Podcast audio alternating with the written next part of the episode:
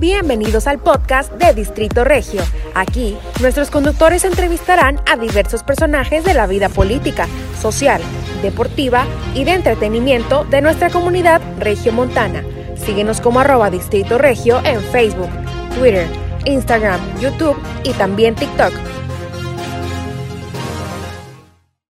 Hola amigas y amigos de Distrito Regio, ¿cómo están? Soy Gabriel Garza y me da mucho gusto saludarlos el día de hoy nuevamente en una edición del podcast. Saludo con mucho gusto a la diputada Perla Villarreal. ¿Cómo estás, Perla? Qué gusto, el gusto es mío. Igualmente. Muchas gracias por la invitación, Gabriel. No, gracias por venir. Muy contenta de estar aquí con Aquí es tu casa y bueno, te presumo, eh, esta es la casa que utilizamos para grabar nuestros podcasts. Es la mueblería Michael Amini, aquí en San Pedro. Ya a lo mejor ya le echaste el ojo a algo de aquí Sí. en- en- desde que llegaste. Los invitamos a todos sus amigos a que visiten las redes sociales de Michael Lamini y que conozcan más de pues, todas estas bellezas que hay por aquí. Y bueno, pues el día de hoy en otra edición más del podcast vamos a platicar con la diputada Perla Villarreal para conocer, Perla, pues en este primer año de la eh, legislatura, eh, ¿cuál es el balance de, de lo Un que ha pasado? Un año muy movido, este, muy contenta y pues hemos avanzado bastante y hemos crecido y aprendido mucho. Ahorita platicamos, bueno, que tú sabes de dónde vengo, este, que la parte educativa siempre ha sido mi pasión.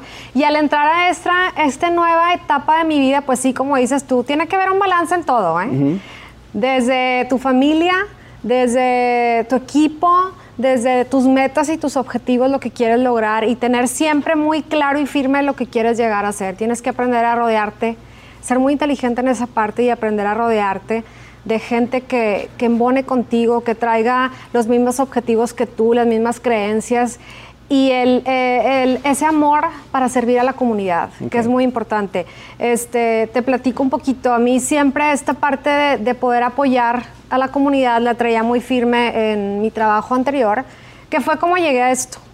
Es- ¿Como maestra como o ma- directora en sí. una escuela? Bueno, yo trabajé muchos años como maestra, posteriormente fui coordinadora y posteriormente fui directora de un colegio privado en Cumbres. Eh, trabajé ahí casi 20 años.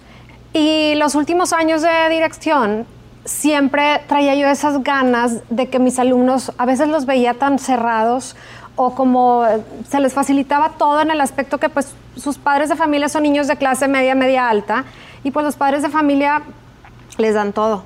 Entonces yo quería sacarlos como de esa zona de confort. Para mí es muy importante y creo que para todo ser humano, como dices tú, siempre salirte de esa zona de confort para poder pues crecer, ¿no? Y, y realmente aprender de la vida real, el mundo real que hay afuera. A veces la escuela te enseña en una burbujita o la educación está tan cerrada o tan mecanizada a un aprendizaje que dices tú, "Pero realmente no te, no te va a servir para muchas cosas en un futuro. Entonces, siempre mi objetivo era pensar qué le voy a yo dejar a ese niño o a esa niña de enseñanza para que en un futuro pueda desenvolverse de una manera más práctica o más fácil, con mejores armas, las habilidades del siglo XXI, que era Claro. como le llamábamos, este, o le llamamos, para que es- estos niños pudieran eh, desenvolverse mejor. Entonces, así fue como fui forjando poco a poco mi trabajo en la dirección Empecé a buscar proyectos externos, empecé a buscar eh, necesidades que teníamos a dos, tres minutos del colegio, Sí. eh, de todo tipo,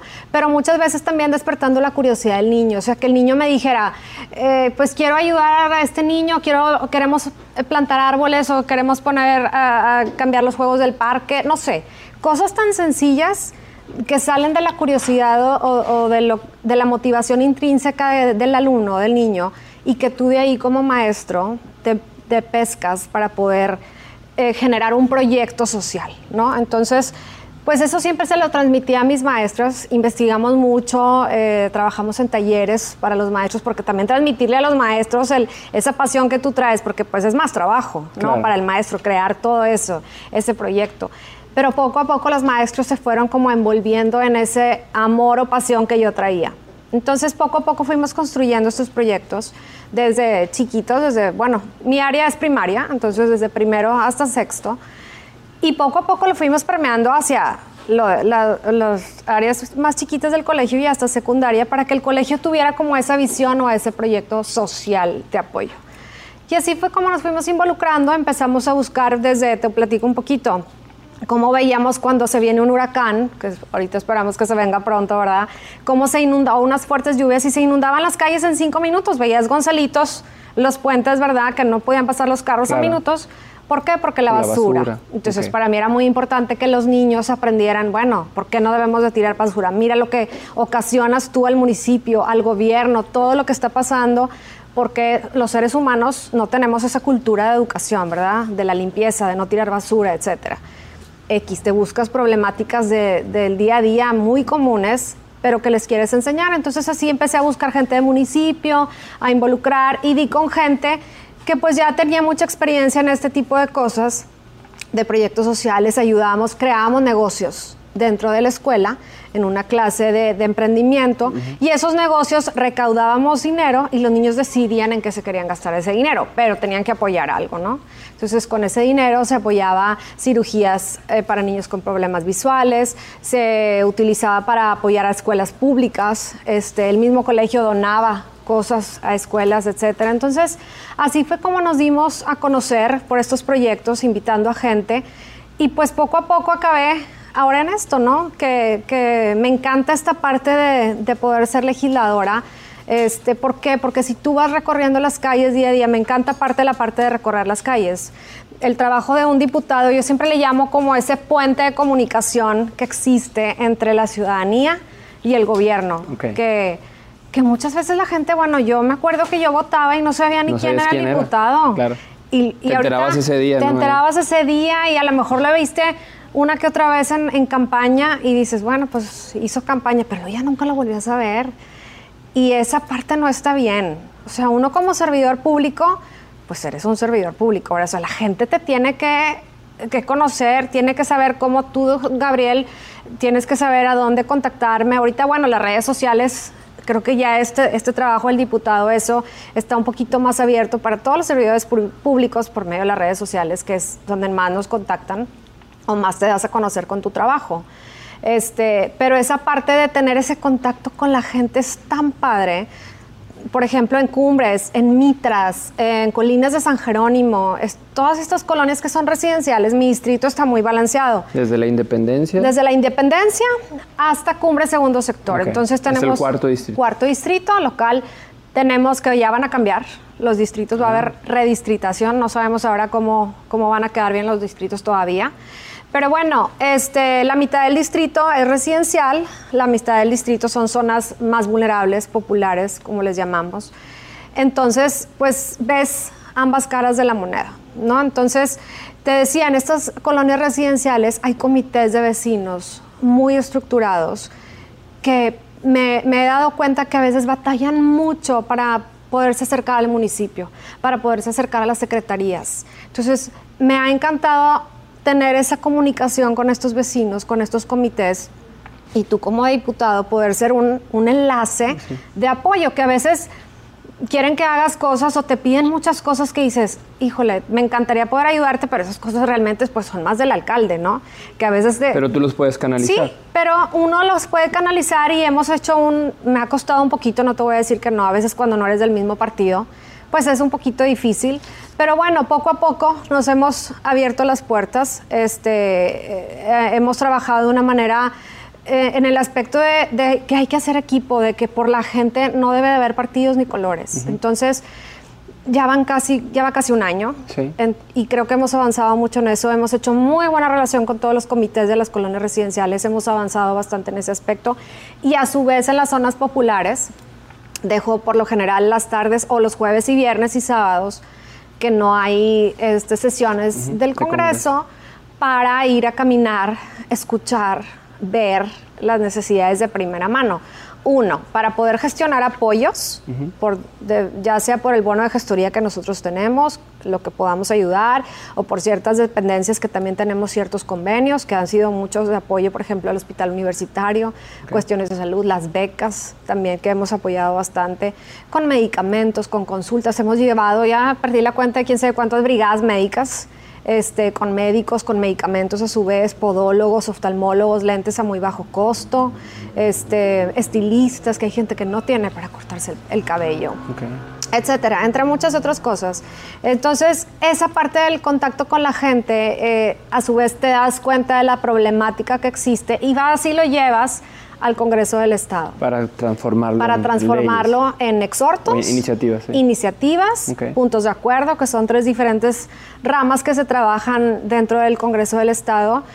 Y nos ha ido muy bien. Hemos avanzado. Este, obviamente la educación y todos los problemas niños, niñas, adolescentes, problemas humanos, pues es la rama en la que quizá tengo más experiencia y hemos eh, trabajado mucho en esa parte de iniciativas, sobre todo en educación que por cierto ahorita la ley de educación está frenada porque había estado vetada el sexenio pasado y ahorita estamos esperando, vamos a trabajar en la ley de educación, este, estamos trabajando también esperando que salga la nueva constitución para ver si sale la, ley de educación pegada, que es urge trabajar en eso. Pero bueno, esos son puntos que, que vamos trabajando en, de esta manera simultánea. Pero te decía, la parte bonita de trabajar en la calle porque te das cuenta, realmente palpas la realidad tal cual y lo llevas a todas estas problemáticas que nos han, que, no, que les ha abierto los ojos a, o nos ha abierto los ojos a, mucha gente y se ha podido ayudar a su vez a mucha gente. Bueno, entonces tu balance en casi un año pues es positivo por lo que veo. Sí. ¿Y qué, qué es, digamos, es lo, que te ha costado más trabajo? Porque para alguien que viene pues de el sector privado, a lo mejor como en tu caso, una maestra, una directora de, una escuela privada, pues como que entender eso que algunos le llaman como ese juego de la política, ¿a ti te, te ha costado o a lo mejor como maestra muy rápido le entendiste? No, claro, definitivamente ha costado. Y el, el cambio de, de, trabajo, pues obviamente es todo el, el acoplarte, el conocer a todo tu equipo nuevo de gente que la verdad estoy muy agradecida con toda la gente que trabaja ahí alrededor de nosotros. Quizá la parte más difícil ha sido, bueno, eh, como dices tú, tú vienes acostumbrado a un ritmo de, una empresa privada que todo lo sacas para, o para ayer, ¿verdad? Como se dice en, el lenguaje coloquial. Y a veces en, gobierno es muy diferente el ritmo, todo es más lento, todo es más burocrático. Este, por ejemplo, en cuestiones de la Secretaría de Educación, que creamos el primer día de, de Congreso, este, me subí a tribuna, de hecho fui la primera que me subí, y eh, puse este punto de acuerdo para hacer la, comisión especial. Tú puedes crear una comisión especial dentro del Congreso del Estado, eh, ahí está la comisión de educación, está la comisión de economía, X, ¿verdad? Pero tú puedes hacer una comisión especial que dure cierto tiempo en lo que hay alguna problemática. Para mí era una grave problemática en, este en ese momento, bueno, sigue siendo la rehabilitación, y el mantenimiento de los planteles educativos, que después de dos años de pandemia pues estaban, ¿qué te digo? Olvidados, Exactamente. Entonces, pues la verdad es que nunca había habido una sinergia dentro del Congreso del Estado, un enlace con la Secretaría de Educación y con el ICIFED el ICIFED es el instituto que se encarga de toda la parte de la construcción o la ampliación o el mantenimiento de las instituciones educativas. Entonces, el traer en el radar todo este presupuesto, estos millones que el Congreso da como presupuesto, bueno, y que tú sepas en qué se están gastando, cómo va avanzando la Secretaría de Educación y cómo va avanzando el ICIFED, pues es una parte que me ha mm, abierto los ojos de muchas maneras pero a la vez, como dices tú, ¿en qué me he topado un poquito? Pues que todo es muy lento. Yo, quisiera que para ayer ya se hubiera usado todo el presupuesto y que ya hubiéramos empezado a ampliar eh, o a rehabilitar tales escuelas, etcétera. Pero pues no funcionan así las cosas dentro del gobierno del Estado. Tú sabes que hay que, son todos procesos y que hay que licitar, a veces se dan a las licitaciones y que si se pasa, que si no se pasa. En ese proceso todavía está, que para mí ya fue mucho tiempo. Este, sé que estaban ahí en la disyuntiva en que si se ampliaban unas, que si se construían nuevas. Hay una estadística que aproximadamente vienen casi 120 mil personas nuevas, nuevos habitantes cada año a Nuevo León. Entonces necesitamos más escuelas, necesitamos nuevas escuelas, necesitamos ampliar las escuelas que ya existen. No caben los niños. o sea, ahorita van a entrar y, y estaba platicando ayer con la Secretaría de Educación, que tuvo un evento y me decía, esa es una problemática. Estamos viendo ahorita mientras se amplían o se construyen las nuevas, estamos acomodando en ciertos planteles a otros niños. Entonces va a haber sobrepoblación. En algunas escuelas que además aunado a la sobrepoblación, pues no... No están en condiciones. No están en condiciones. Eh, apenas se terminaron y creo que todavía queda, no sé si un 5% de escuelas o 10 que no tenían tinacos y unas todavía no están instalados. Entonces, este, bueno, en eso es como la, lo que le dieron el avance en, este verano, que supuestamente el, verano era para avanzar para la construcción y la ampliación de las escuelas que no se pudo hacer. De hecho, esta semana tengo cita con el ICIFED porque ellos me van enseñando el avance y los porqués de no, de por qué no se ha avanzado, etcétera. Entonces, yo creo que esto ha sido lo que más me ha costado un poquito, entender esta parte de, de que todo es un proceso mucho más lento, este pero bueno, he entendido y, pues hay que ver, ¿no? Hay, hay que hacer equipo para poder aportar lo que más se puede dentro del Congreso del Estado y a su vez que ellos también nos aporten. La parte mm, buena de esta comisión es, por ejemplo, yo he sido el enlace, me mandan a mí directores, este, o otros diputados que también andan en la calle, todos los oficios o todo lo que necesitan las escuelas. Y la verdad es que tanto la Secretaría de Educación como el ICIFED me apoyan por, estar, por ser la presidenta de la comisión y se les está dando esta celeridad a estas escuelas en cuestiones de pues lo que más necesitan, ya sea en tinacos, en rehabilitación, eh, lo que se puede hacer con el presupuesto que ahorita hay. Entonces, pues esa es la parte que, que hemos avanzado, que nunca se había hecho que me la piden, que dicen que no, debe, no debería ser una comisión especial, que se, debería ser una comisión que se debe de quedar. Este, pero bueno, ahí vamos. Sí, justo iba a preguntarte por, por tus logros, o sea, de qué, de qué te sientes orgullosa. Yo creo que esta comisión especial que a lo mejor se quedaría ¿Qué, más? De, Definitivamente este esto. Pues las iniciativas que hemos presentado, hemos presentado iniciativas no nada más en educación. La verdad es que en educación hemos hecho muy buena investigación, tanto de abuso sexual como de educación inclusiva, tanto reformas a la ley general, a la ley federal, como homologarlas a la ley del Estado, pero que te digo que todavía está un poquito truncada porque estamos en ese proceso de aprobar nuestra ley, a la inclusión. Hay muchos alumnos que no tienen dónde estudiar, niños que tengan, que son superdotados, sobresalientes, o que a su vez tengan alguna problemática este, y que no son aceptados en ninguna escuela, en ningún colegio. Entonces estamos dándole ese tipo de apoyo también a padres de familia por medio de la ley. He presentado iniciativas en cuestión del agua, cuando las empresas no quieren ser sus pozos ante alguna emergencia. Es una ley a la reforma federal de la ley de aguas nacionales, que también eso es un punto importante. También se aprobó una ley de bienestar animal, se aumentaron las penas en el Código Penal, que esa iniciativa la presenté con ciudadanos de Colinas de San Jerónimo, de mi distrito, que hicimos una sinergia muy padre. Este, yo creo que todas esas iniciativas que se presentaron igual de, manutención de menores cuando ocurre un accidente automovilístico y la persona que causa el accidente iba en estado de ebriedad este, y deja huérfanos a niños menores de edad que, tengan manutención este, hasta cumplir los 18 años. Entonces, esa sería otra ley. Todas esas leyes, este, esas iniciativas que se hicieron en este año, y hay varias, ¿no? Eh, exhortos que funcionaron bastante bien, tanto al municipio de Monterrey como al gobierno general, las dependencias, que, que se ven los puntos que necesitábamos cambiar o necesitábamos ponerle el ojo eh, a ciertas cosas. Esa parte que tú como diputado digas, por mí se llevó a cabo, por ejemplo, me mandan los vecinos, tuve una juntita con servicios públicos, los llevamos ahí porque no les hacían caso a los vecinos, este, querían quitar cables. También presentamos una iniciativa para retirar los cables que ya no funcionan. No sé si sabías, pero más del 80% de los cables que vemos en la ciudad no tienen uso. Entonces. Y pueden causar accidentes. Ah, no, definitivamente, que acaban de causar. Recientemente, recientemente uno y hemos visto varios anteriormente. Entonces, esa es otra iniciativa que también se presentó. Este, con la ley de protección civil y la ley de asentamientos humanos, que también van de la mano. Este, y bueno, ah, te contaba esa juntita que tuvimos en Mitras y a, las, a la semana y media, dos semanas, me mandan las fotos de todo el cableado que se retiró en camionetas. Era, dices tú, qué padre. Eh, todos esos, esos eh, eh, que dices, pude aportar mi granito de arena a esta comunidad o a esta colonia y que los vecinos anteriormente, no, ellos no se involucraban, no asistían a las juntas de vecinos y es porque estuvimos o porque un vecino eh, tomó el liderazgo y ya por medio de mí se hizo esta junta y llevamos a las secretarías, hicimos equipo y hacer la mesa directiva. Le digo, es que si no hay una mesa directiva en una colonia, a veces los para vecinos para un seguimiento. Tú tienes eh, eh, muchos aspectos positivos cuando tienes una mesa directiva junto con el municipio eh, en el que estés, ¿no? Porque se puede hacer un mejor enlace. Entonces, que involucres a los vecinos, la cultura de la denuncia. a ver, me hablan, es que pasaron y me robaron, ok.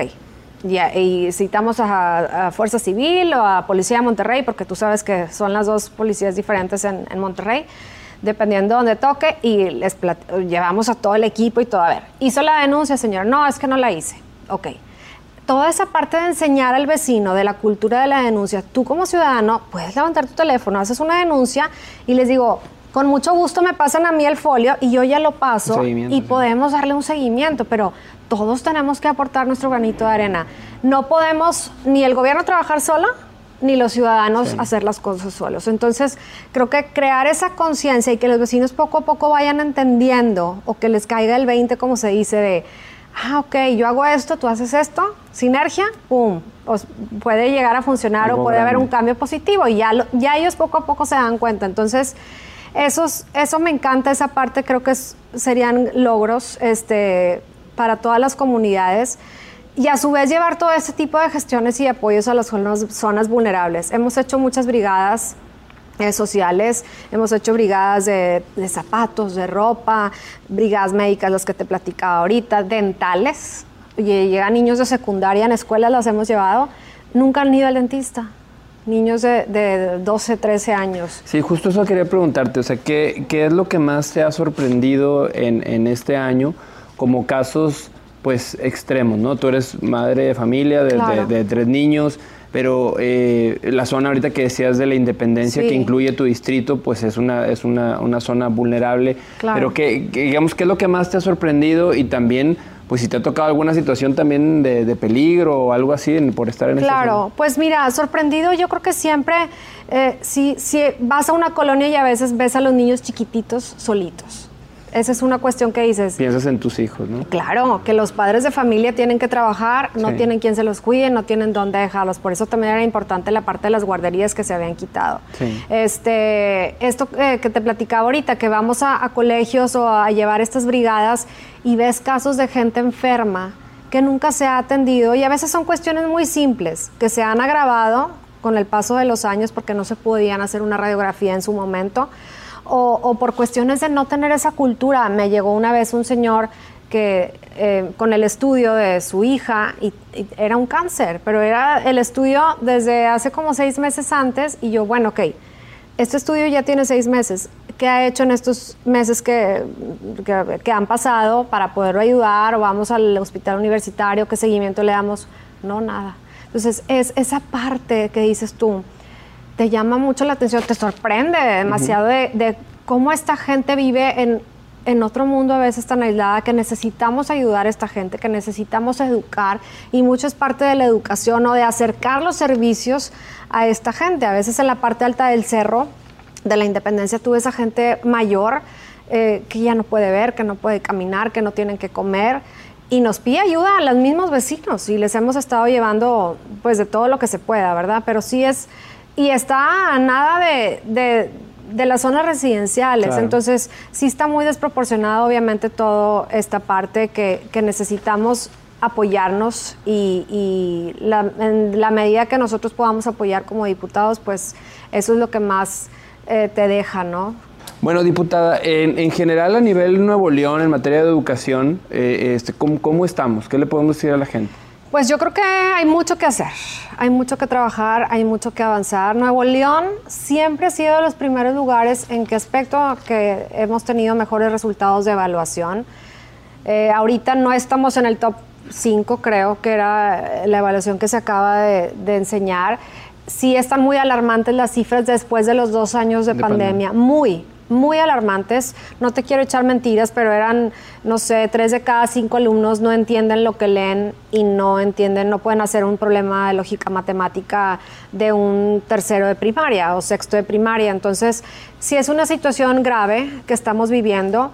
He tenido mucho acercamiento con la, la doctora Sofía Leticia. Ella es la secretaria de Educación, que tiene mucha experiencia y que una de sus principales ramas es la evaluación. Y concuerdo totalmente con ella. Si no tenemos una buena evaluación, si no sabemos de, dónde estamos partiendo, no podemos hacer una ruta y un plan de acción, ¿no? Entonces, en eso se está trabajando. Eh, creo que acaban de, poner a un secretario exclusivamente para la parte de evaluación, que es ayer también lo conocí. Y se va a estar trabajando no nada más ahorita después de la pandemia, sino constantemente en esta parte de la, de la evaluación. Y no nada más del aprendizaje de los alumnos, también, lo también la parte de los maestros. Hay que hacer una evaluación de cómo está el maestro. Uno, el maestro también necesita apoyo en cuanto a salud mental. Sí porque necesitamos trabajar esa parte de nuestros maestros y obviamente la parte de las capacitaciones académicas. La educación está en constante cambio, ya no es, ya no educamos como educábamos hace años atrás, que obviamente ah, estamos también en una falta de, herramientas tecnológicas o de infraestructura tecnológica más bien por cuestión de presupuesto. En el Congreso del Estado eh, hemos presentado iniciativas que van ligadas a esta parte del, presupuesto para cómputo y equipamiento de escuelas, que es muy importante. La Secretaría de Educación va a destinar un monto que nunca se había antes presentado y el objetivo principal es proveer a todas las escuelas del estado. Obviamente las de las zonas rurales es muy complicado. Estuve platicando también en la parte de las telesecundarias porque un compañero mío quería apoyo para las telesecundarias en la Sierra de Santiago y queríamos ver cómo estaba todo eso la verdad es que no hay apoyo, el apoyo es nulo en esas zonas marginadas, entonces pues también ahí hay otro punto importante que tratar. Pero bueno, este ya creo que es un paso y es un gran avance en la cuestión del Internet en las escuelas. Eh, y como te decía, la parte de la evaluación, también se le está dando una parte importante a la salud mental dentro de la educación, que eso también creo que no se había visto anteriormente pero es un camino que falta mucho por recorrer. Las ideas están claras, las ideas están puestas sobre la mesa, las ideas son buenas, el, plan de acción, vamos a ver qué rumbo toma, porque pues ya tenemos casi un año y todavía no se empieza a ver el avance con el crecimiento, eh, a lo que me refiero es de la construcción de nuevas escuelas o a la rehabilitación o a la ampliación. Todavía en ese rubro estamos muy por debajo de lo que ya quisiéramos ver avanzado. La crisis del agua vino a afectar esto todavía un poquito más porque pues, se tuvo que proveer de tinacos que pues deberían de tener escuela, tinacos todas las escuelas, casi ninguna tenía, una que otra tenía cisterna.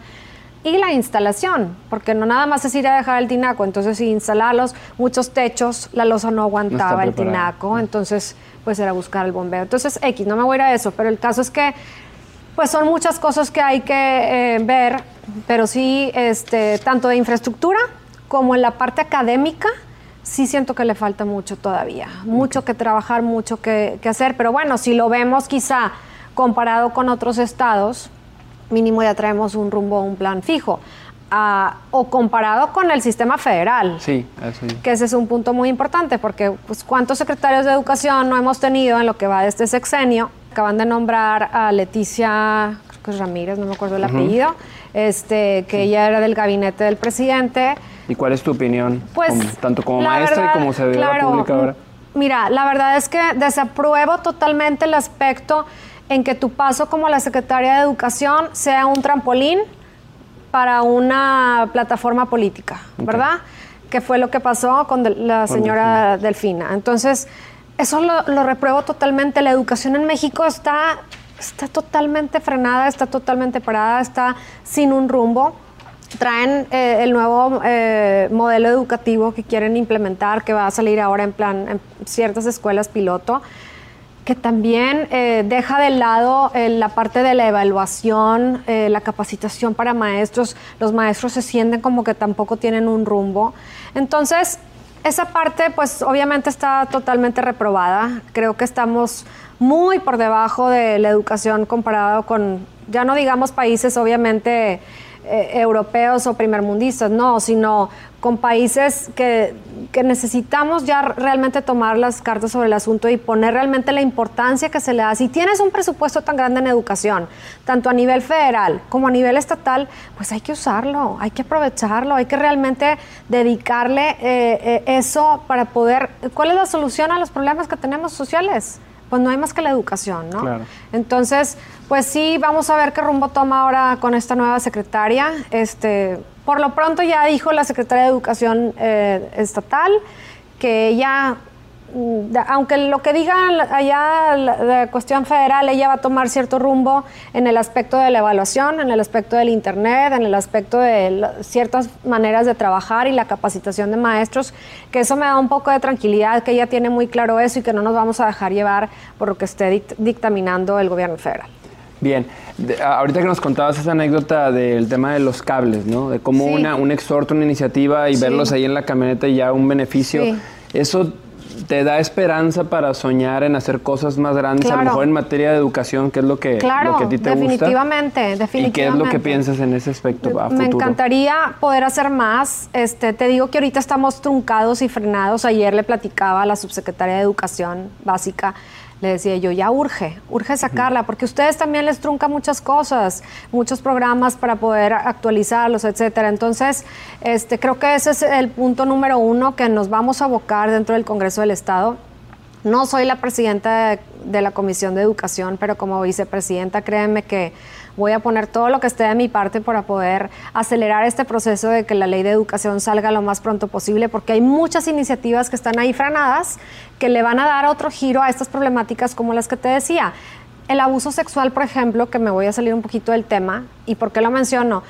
Nuevo León es uno de los estados, si no es el número uno, es el número dos en cuestión de abuso sexual infantil hay muchos casos y muchos ni siquiera están denunciados. A lo que voy con la parte de la educación es que una de mis iniciativas era poder trabajar en la prevención del abuso sexual infantil desde la educación. ¿Por qué? Porque el maestro es el que... El maestro pasa la mitad del día con el alumno, ¿verdad?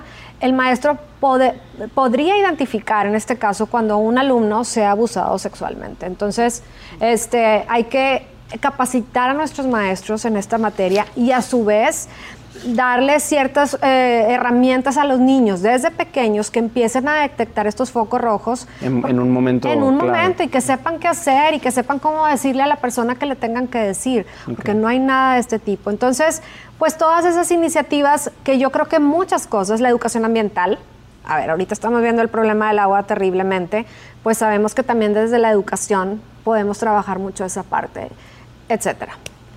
Muy bien. Eh, ¿Alguna vez me platicaste que en campaña llevabas un conteo de cuántos kilómetros habías recorrido, ¿no? Hoy estás también en tenis porque vienes, de, vienes de, recorrer, pero tu plan para este segundo periodo eh, o el tercero es seguir también fuera del Congreso, seguir visitando? O sea, ¿qué, es lo que viene entre tus metas que tienes a corto plazo? Claro, claro, definitivamente, mira, eh, seguir con la parte de, de caminar, recorrer, escuchar el distrito, que es lo que más me gusta y me apasiona. Eh, diariamente salimos a la calle, diariamente estamos eh, en comunicación con la gente, la gente ya eh, conoce más mis redes, me escribe más ahí o a los WhatsApps y con todas las brigadas estas que hemos hecho, hemos hecho una muy buena relación con ya muchos líderes de las colonias que a su vez se va permeando este tipo de apoyo. Entonces, eso no lo voy a dejar de hacer. Yo creo que ya volvimos a todas las colonias en este año de, de legislatura y seguiremos trabajando mucho la parte legislativa quiero crecer más en esa parte legislativa, no nada más, digo, y me he expandido, no nada más encerrarme en mis temas educativos. Creo que, como te decía, dentro de la parte educativa podemos explotar otros temas, pero a su vez hay mucho que hacer en muchos temas de seguridad, por ejemplo, en justicia ambiental, medio ambiente, que es un tema que hay que exponer más legislativamente hablando. Entonces, me gustaría irme también más por ese tipo de rumbos legislativamente hablando. Pero el distrito obviamente no lo voy a dejar. El distrito es, es eh, le tengo mucho cariño y, este equipo que ya se ha hecho con toda esta gente, estos líderes, eh, es invaluable, ¿no? Entonces seguir trabajando, seguir comunicándome con ellos, seguirlo recorriendo y sobre todo seguir detectando estas necesidades para poderlas llevar al Congreso del Estado. Después de 20 años más o menos estuviste en, en, la escuela. Eh, ¿Fue buena decisión renunciar a todo eso y lanzarte a, este nuevo proyecto? Sí, fíjate que eh, me encanta siempre salirme de mi zona de confort. Me gusta sentirme retada, me gusta aprender constantemente nuevas cosas y además llevar todo lo que yo ya había aprendido a esta nueva etapa de mi vida, porque también se complementa en muchas cosas. Y es lo que me gusta mucho de esta legislatura, sobre todo de mi grupo legislativo, del PRI, porque cada uno tiene como una cierta área en que es especialista. Entonces ya saben que Perla es niños, niñas, adolescentes de educación. Ya sabemos que, no sé, Javier Caballero se enfoca en la justicia, que Lorena es de transporte, que porque ya cada quien tiene como su área trabajada en X o Y. Entonces, eh, pues sí, eh, trabajar, seguir trabajando de esta manera y pues a darle. Y, la lealtad que tanto para ti es importante porque hace poco, bueno, en este año uno de los temas, digamos, eh, este, controvertidos, ¿no? Fue también, pues, la fuga o el movimiento de algunos diputados o alcaldes y demás a otros partidos. En, tu caso, pues, ¿qué, ¿qué, opinión te merece eso? Y si también por ahí te hicieron claro. Pues mira, eh, yo creo que siempre hay que ser, yo soy muy agradecida con, sobre todo con la gente que me ha dado alguna oportunidad. Yo estoy aquí por algo, por alguien, y el partido me dio una oportunidad de, empezar en esta nueva carrera que, llevo muy poco. Para mí no es ético estar eh, cambiando de un partido a otro. Eh, sí se hizo un ofrecimiento en su momento.